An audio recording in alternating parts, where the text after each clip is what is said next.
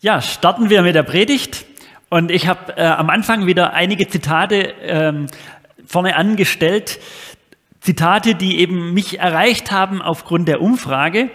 Und da hieß es dann, Glauben heißt, sich in der Gemeinde akzeptiert und angenommen zu fühlen, auch wenn man nicht die gleiche Meinung vertritt. Füreinander da sein, auch wenn wir stressige Zeiten erleben. Mit meinen Brüdern und Schwestern im Glauben durch Höhen und Tiefen gehen. Oder jemand anderes, leben in einer Gemeinschaft mit Menschen, deren Herz für Jesus brennt. Auch wenn meines manchmal nicht brennt. Zeit miteinander verbringen, auch mit ganz verschiedenen Menschen. Und so könnte ich euch noch ein paar Sätze vorlesen. Sie zeigen das Miteinander, wie, wie schwer es manchmal ist, auch mit diesen Verschiedenheiten umzugehen.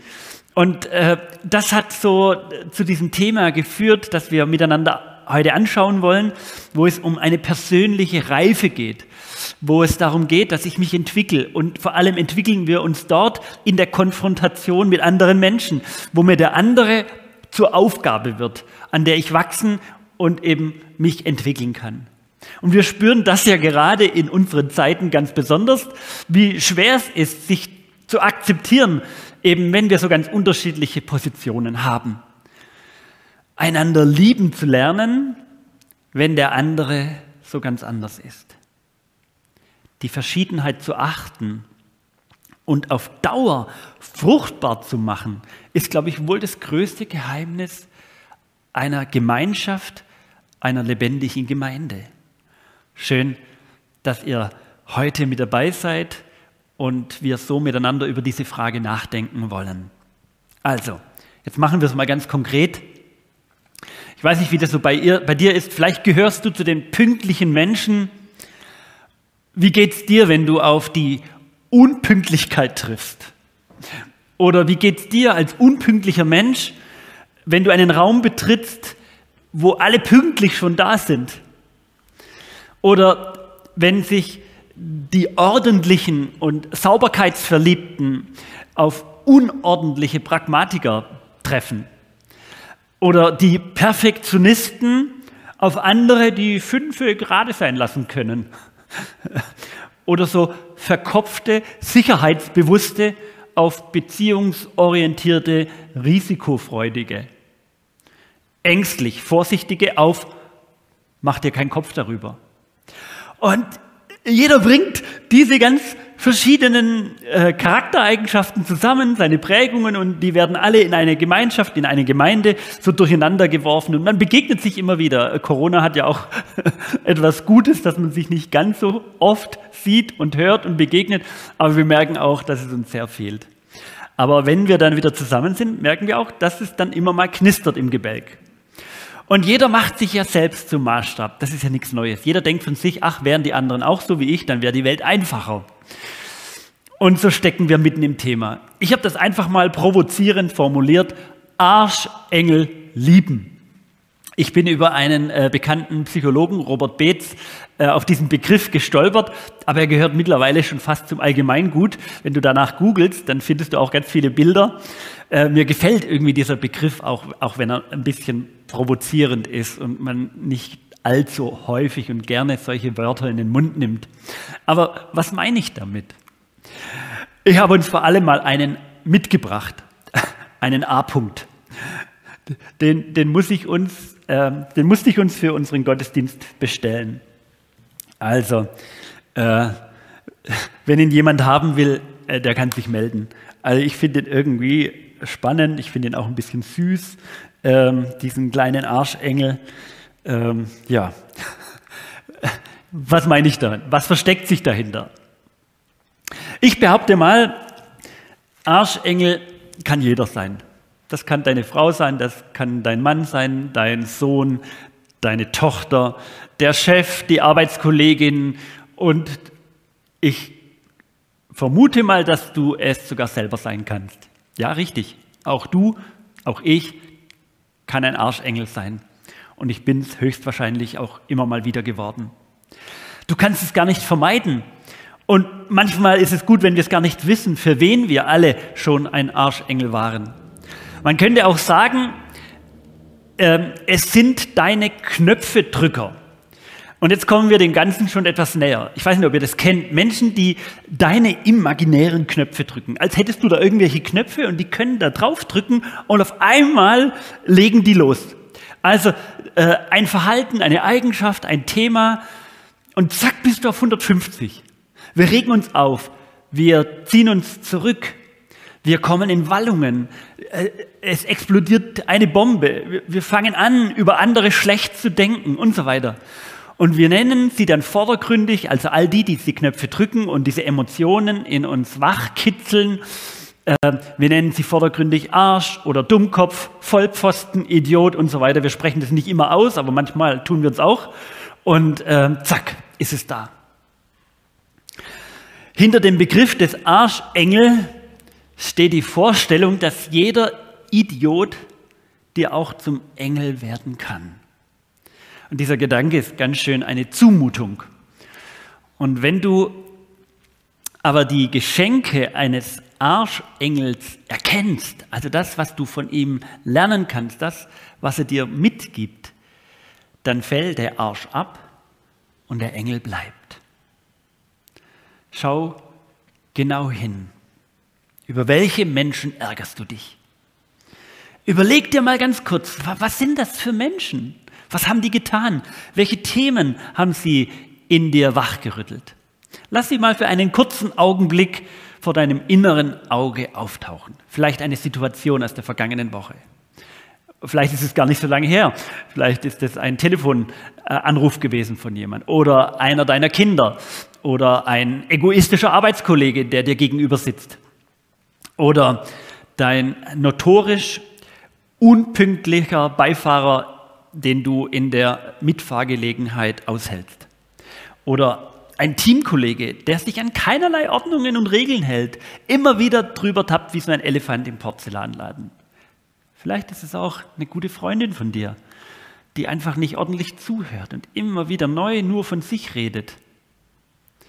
So, und jetzt frag dich, welches Gefühl löst dieser Mensch in dir aus? Und das ist die erste ganz wichtige Unterscheidung dieser A-Punkt löst die Gefühle nur in dir aus. Er ist nicht der Verursacher, sondern nur der Auslöser von etwas, das in dir bereits vorhanden ist.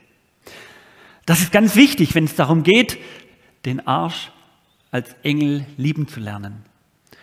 Dieser Mensch löst ein Gefühl in dir aus, das aber dir gehört, das zu dir gehört und das du wenn du ganz ehrlich bist, dass du oft sehr gut schon von dir kennst. Das heißt, er drückt nur einen Knopf und löst etwas aus, das zu deiner Geschichte gehört, zu deinem Leben. Man könnte auch sagen, dieser A-Punkt legt nur seine Finger in deine Wunden. Es ist also ein Zeichen, dass hier etwas noch Unheil ist dass hier etwas vielleicht auch angeschaut werden will, dass es überhaupt, dass es überführt wird, dass es in dir befriedet wird. Klar, das ist ähm, sehr ambitioniert, das ist äh, für die meisten auch sehr unangenehm. Wir würden am liebsten solche A-Punkt vermeiden und darum regen wir uns ja auch so über diese anderen Menschen furchtbar auf. Wir, wir trennen uns manchmal von ihnen. Wir wechseln die Arbeitsplätze. Wir denken, der ist doch blöd und doof und der, warum kann der sich nicht endlich ändern und so weiter. Mir erzählte jemanden, ähm, wie er seine dritte Arbeitsstelle innerhalb von drei Jahren gewechselt hat. Und äh, ich habe so den Eindruck gehabt, die Geschichten, sie haben sich immer wiederholt. Einmal war es der Chef, einmal waren es die Arbeitskollegen, mal war es die Bezahlung und irgendwie waren es immer alle drei Sachen zusammen. Aber immer wieder, egal wo gearbeitet wurde, wiederholten sich dieselben Themen. Die Nuancen waren anders, aber die Themen waren dieselbe. Die Knöpfe wurden gedrückt und die Themen wurden ausgelöst. Und vielleicht können die Menschen, die diese Knöpfe drücken, zum Engel werden, weil sie dich mit dir selbst konfrontieren, weil sie dir die Augen über dich selbst öffnen. Auch das, was wir nicht so gerne anschauen, eben unsere Schwächen, unsere Wut, unsere alte Ohnmacht, die wir vielleicht aus anderen alten Zusammenhängen kennen, äh, vergangene Ängste, die auf einmal wieder wach erweckt werden und, und, sich wieder, und wieder aktiv werden. Der Arschengel, der zeigt dir so eine hässliche Seite, deine Zwanghaftigkeit, dein angekratztes Selbstbewusstsein. Und du spürst, hey Mist, jetzt bin ich 30, 40, 50 Jahre alt oder noch älter und noch immer regt mich der so dermaßen auf. Also du, du merkst, hey, dieser A-Punkt konfrontiert dich mit deinem Verhalten und zwingt dich wieder oder erneut hinzuschauen, häufiger hinzuschauen, wie dir vielleicht eigentlich lieb ist. Und das ärgert dich und du willst es nicht und darum ist der andere ein Störenfried und der muss weg. Was genau stört dich denn an diesen Menschen? Oder an Menschen allgemein? Was verraten sie dir über dich selber? Ich mache es mal einem Beispiel deutlich. Also mich stören unpünktliche Menschen. Das bekenne ich mal so hier und jetzt ganz frei heraus. Und die, die mich gut kennen, die wissen das sowieso. Da rumort's in mir. Ey, da komme ich ins Kochen. Ich schaue ständig auf die Uhr, mein Handy und was ich was und denke, ah, ey, haben, haben wir nicht um 16 Uhr ausgemacht? Jetzt ist 16.05 Uhr, 16.10 Uhr. Ich denke mir, das gibt's doch nicht. Warum schafft es dieser Mensch nicht pünktlich zu kommen? Ich schaff's doch auch. Es gibt Menschen, die kommen planmäßig unpünktlich. Die machen mich verrückt. Ich habe manchmal den Eindruck, die sind zu viel Deutsche Bahn gefahren. Da hat irgendwas abgefärbt. Und mir hat mal jemand gesagt, hey Stefan, bleib doch mal ein bisschen locker. Die wollen dich nicht ärgern. Die wollen vielleicht nur ein bisschen Aufmerksamkeit. Und die haben sie bekommen von mir. Hey, 100 Punkte. Sie haben meine volle Aufmerksamkeit, weil ich ständig auf die Uhr schaue und und ich in meinen Gedanken bei ihnen hänge. Wisst ihr, ich habe mich für mich entschieden, ich will pünktlich sein. Ich bin so erzogen. Und dahinter steckt auch so ein bisschen das Motiv, nicht auffallen, nicht anecken und Erwartungen erfüllen. So bin ich. Und was fällt denn dem anderen ein, dass er sich die Freiheit herausnimmt, unpünktlich zu sein? Das gehört sich doch nicht. Und wenn du das diszipliniert durchziehst, dieses Denken und dieses, dass er Knöpfe drücken darf bei dir oder sie bei dir Knöpfe drücken darf, wirst du immer wieder auf Menschen treffen, die genau das Gegenteil sind. Und mich macht das manchmal recht verrückt, und ich muss mich entscheiden, wie lange will ich mich über die Unpünktlichkeit anderer Menschen aufregen, wenn ich doch weiß, dass ich der Einzige bin, der sich ändern kann. So, ich habe euch ein bisschen hingeführt in diese allgemein menschlichen Zusammenhänge und jetzt werden wir staunen. Und äh, ich möchte euch eine spannende biblische Geschichte erzählen. Wir hatten ja beim ersten Thema äh, auf das Leben von Mose geschaut, dann waren wir beim zweiten Thema äh, haben wir äh, eine Kurve um Josef gedreht und jetzt kommen wir zu Jakob und Esau. Lauter alttestamentliche Geschichten, kein Zufall, sondern ich habe gedacht, wir graben ein bisschen im Alten Testament. Also Jakob und Esau, zwei ungleiche Brüder, die sich komplett auseinandergelebt haben. Sie sind verfeindet, und sie werden sich und auf dem Weg ihres Lebens werden sie sich zum Arschengel und es begegnen ihnen andere, die auch sich so verhalten werden. Also, ich muss jetzt ein bisschen Gas geben, aber ich glaube, es wird kurzweilig. Ich muss euch kurz die Geschichte noch ein bisschen nacherzählen. Also, Jakob und Esau waren Zwillinge. Esau ist der Erstgeborene und ein paar Augenblicke später wird Jakob geboren. Das ist ganz wichtig. Wer ist der Erste, wer ist der Zweite? Und die Bibel beschreibt diese Zwillinge als total grundverschiedene Persönlichkeiten. Esau, der Jäger, ruppig, rau, wild, behaart wie ein Tier, der Liebling vom Vater. Jakob, das Muttersöhnchen, Schafhirte, in der Nähe der Mutter lebend. Und es kommt zu einem einschneidenden und die Zukunft prägenden Konflikt. Es geht um den Segen. Jakob erhascht sich vor seinem Bruder Esau den erstgeborenen Segen seines oder ihres Vaters. Und wie geht das? Naja, Jakob betrügt seinen Vater und auch natürlich seinen Bruder, weil er sich als Esau ausgibt, als der Erstgeborene, um den Segen zu empfangen, der eigentlich für Esau bestimmt war. Und das ist sehr kompliziert mit diesem Erstgeburtssegen, das kann ich jetzt nicht erklären, aber äh, nehmen wir es einfach mal so hin. Rebekka, die Mutter, trägt den ganzen Schlamassel nicht nur mit, sondern sie hat ihn sogar eingefädelt. Und jetzt äh, äh, schaukeln sich die Wellen höher, Hass erfüllt, will Esau seinen Bruder Jakob ermorden, weil er ihn um diesen väterlichen Segen äh, gebracht hat. Wir würden sagen, komm, reg dich doch nichts auf, aber eben in der damaligen Zeit war das ähm, ein No-Go, war das, äh, die, die ganze äh, Zukunft hing an diesem väterlichen Segen und das war eine, wie eine Kriegserklärung, wenn du dir diesen Segen stiehlst und äh, durch Betrug zu ihm kommst. Er war, das war nicht wieder gut zu machen. Als der alte senile Vater, Isaac sein Name, als der merkt, dass er seinen, äh, seine eigenen Kinder verwechselt hat und damit auch er selber betrogen wurde von seinem zweitgeborenen Sohn, war er todtraurig. Und die Mutter Rebekka hat bemerkt, was sie da angerichtet hat und schickt ihren Lieblingssohn Jakob zu ihrem Bruder Laban, um ihn von der Tücken, ja, vor den Tücken Esaus zu schützen. Man, ah, das war gefährlich jetzt. Das hätte eskalieren können. Da hätte es Mord und Totschlag geben können. Also, halten wir kurz fest.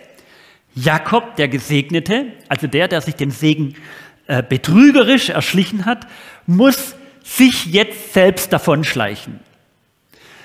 Jakob wird zum Flüchtling, sein Leben ist bedroht und er ist eigentlich auch innerlich voll zerrüttet.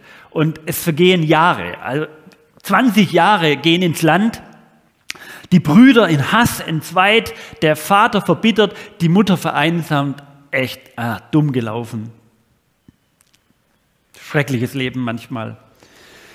Und jetzt wird Jakob im Laufe seines Lebens auf sogenannte A-Punkt treffen, die ihn etwas über das eigene Leben erzählen werden. Das verspreche ich euch. Unglaublich spannend. Es ist nämlich eine so tragische Geschichte, eine Geschichte, die wieder mal deutlich macht, und das, da knüpfe ich an das Thema vom letzten Sonntag an, Schuld hat Folgen. Sünde, also von Gott getrenntes Leben, vernichtet Beziehungen und manchmal mitten durch die Familien hindurch. Sünde zerstört das Leben in ganzen Häusern und Familien. Damals wie heute.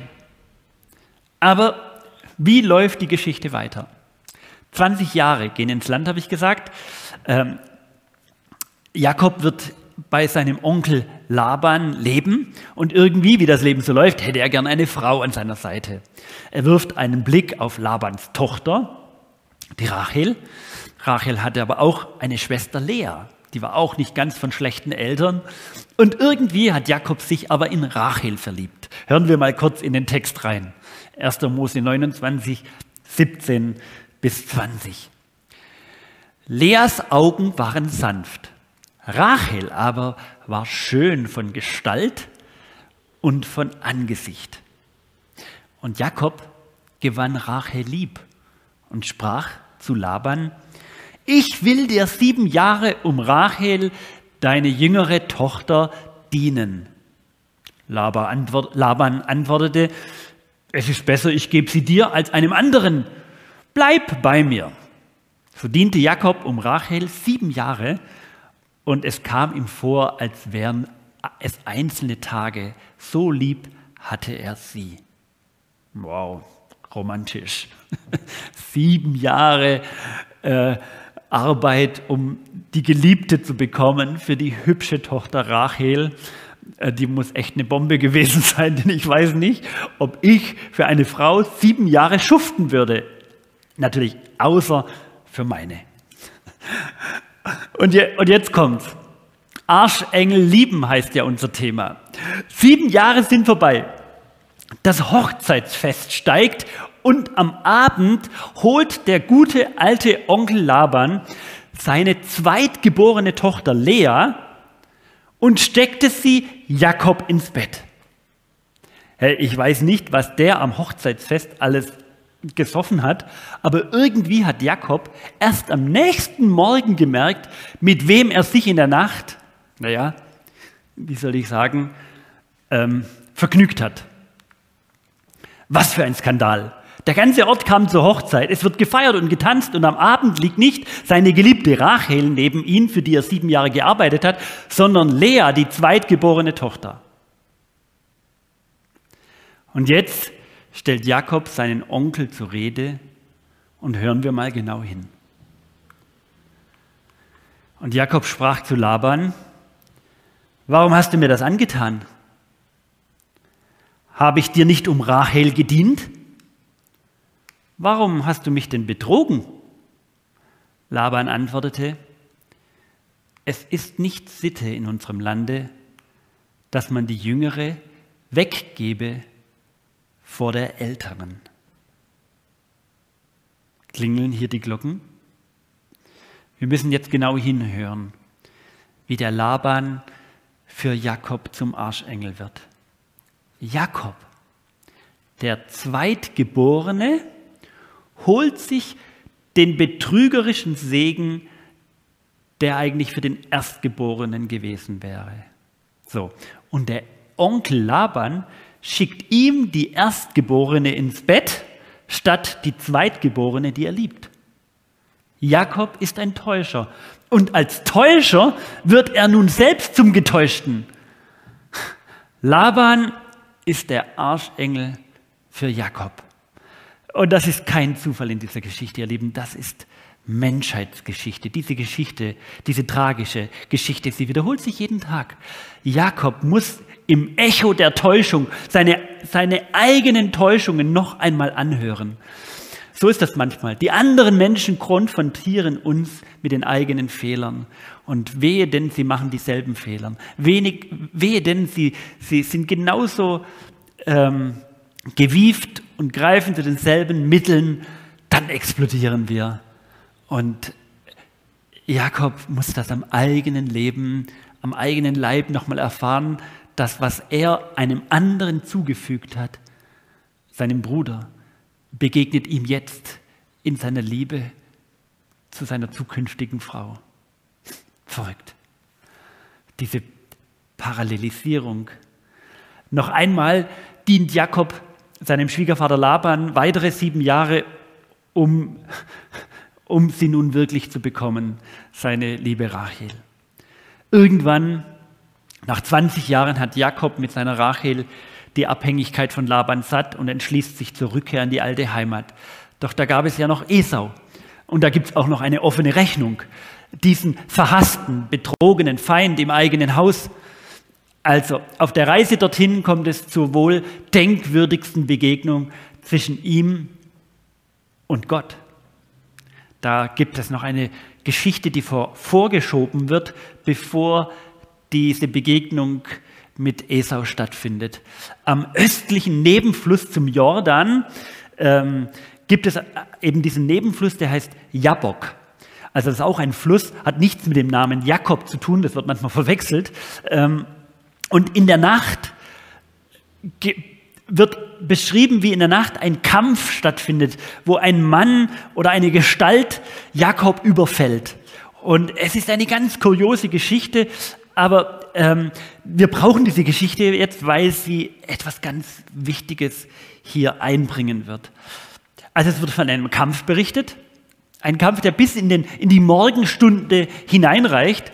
Und dieser Kämpfer in der Geschichte wird als Gott identifiziert.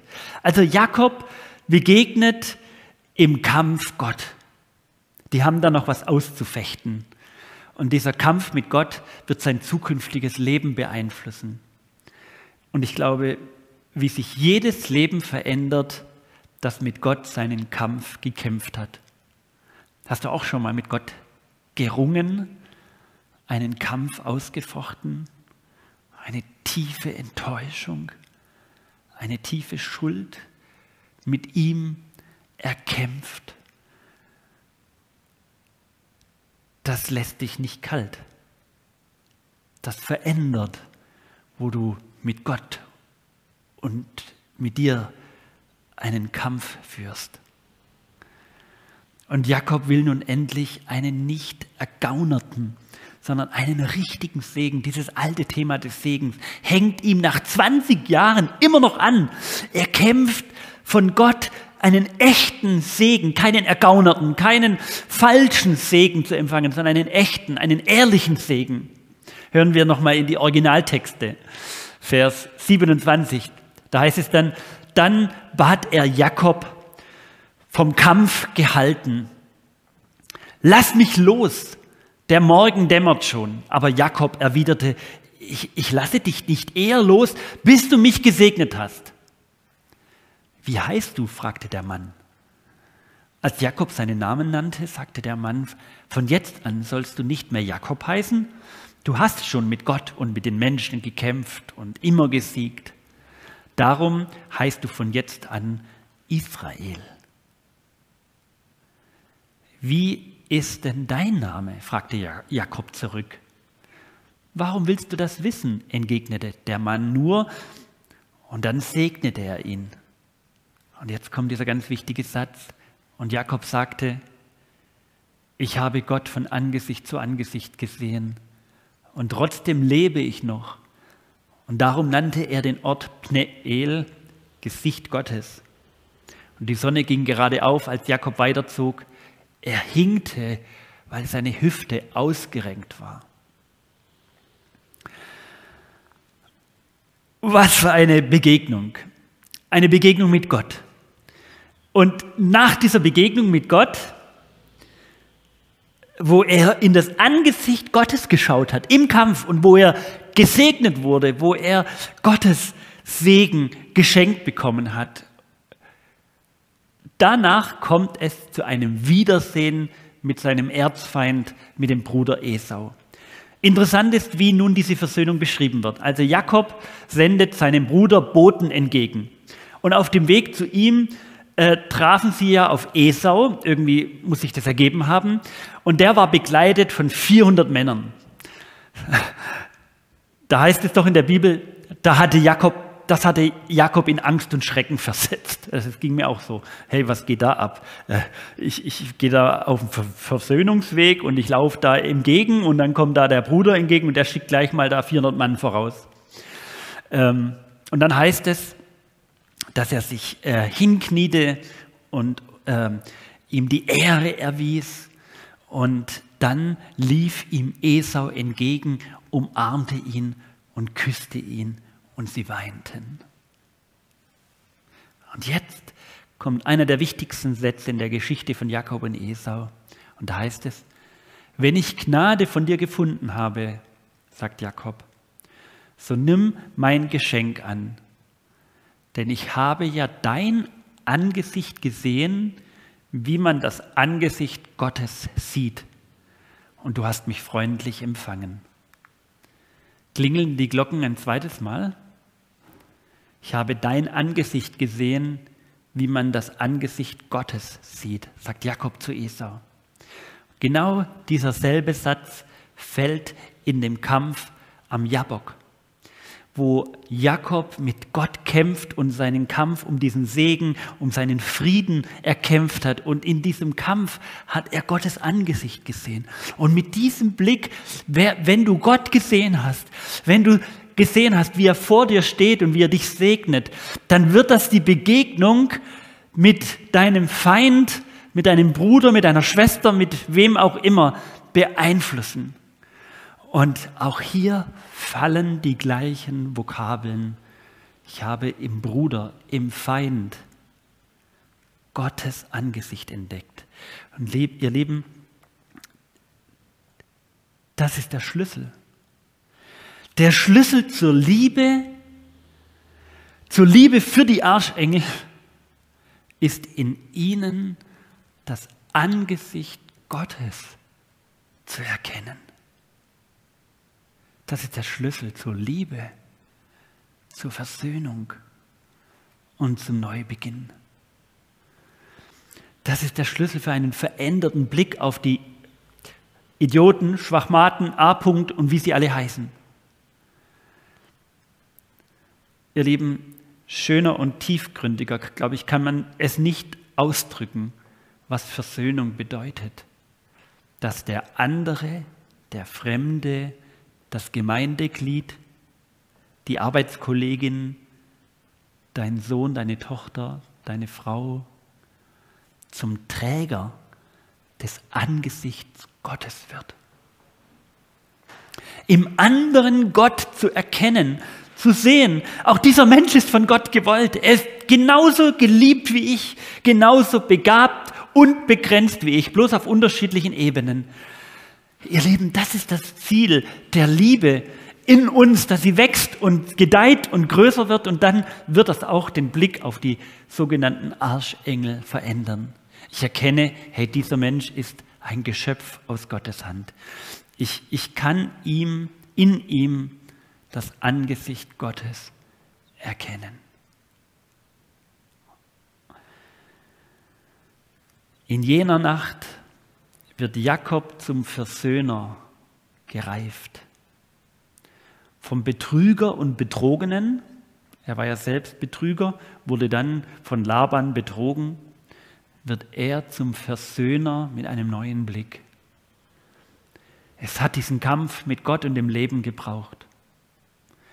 Es hat diesen ehrlichen Segen gebraucht, um diesen anderen lieben zu lernen.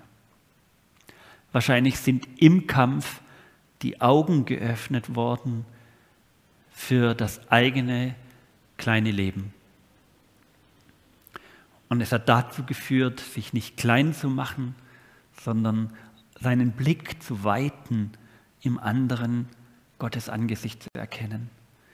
Nimm dir einen Augenblick Zeit, vor Gott den Menschen hinzulegen, mit dem du manchmal richtige Schwierigkeiten hast. Und bitte Gott darum, dass er deine Augen verändert, dass du in ihm das Angesicht Gottes erkennst. Dein Leben, deine Beziehung, deine Liebe wird sich verändern und höre damit nicht auf.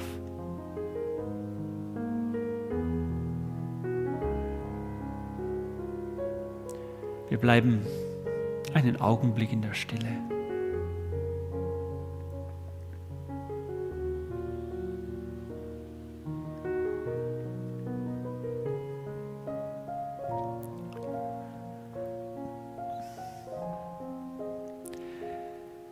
Lieber Vater, du weißt, wie schlecht ich manchmal über andere Menschen denke.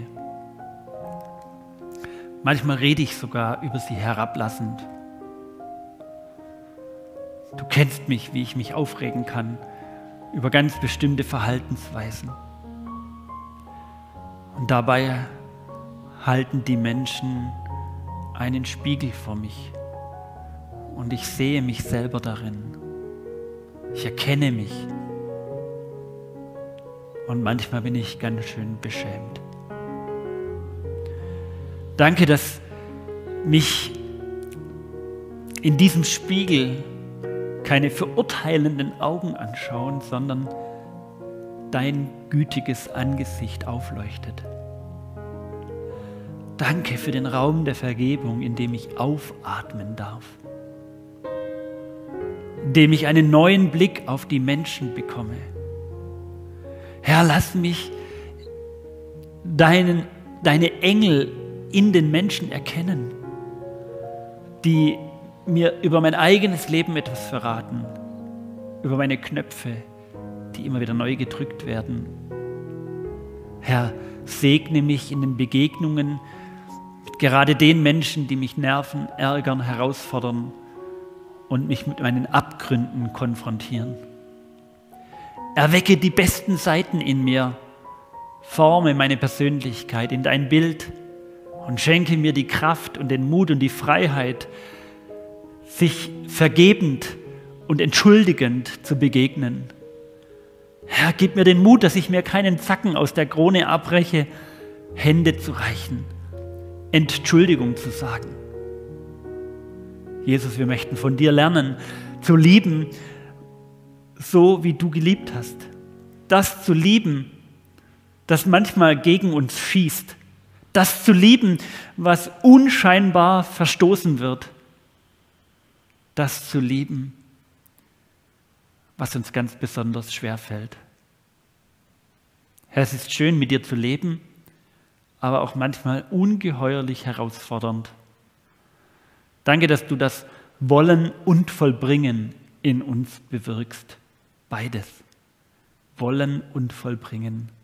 Wir möchten uns voll machen, voll deines Geistes, voll deiner Kraft und Liebe. Fülle unseren Becher. Und Jesus, wir möchten beten, wie du es uns gelehrt hast. Vater unser im Himmel, geheiligt werde dein Name, dein Reich komme, dein Wille geschehe, wie im Himmel so auf Erden. Unser tägliches Brot gib uns heute und vergib uns unsere Schuld, wie auch wir vergeben unseren Schuldigern. Und führe uns nicht in Versuchung, sondern erlöse uns von dem Bösen. Denn dein ist das Reich und die Kraft und die Herrlichkeit in Ewigkeit. Amen.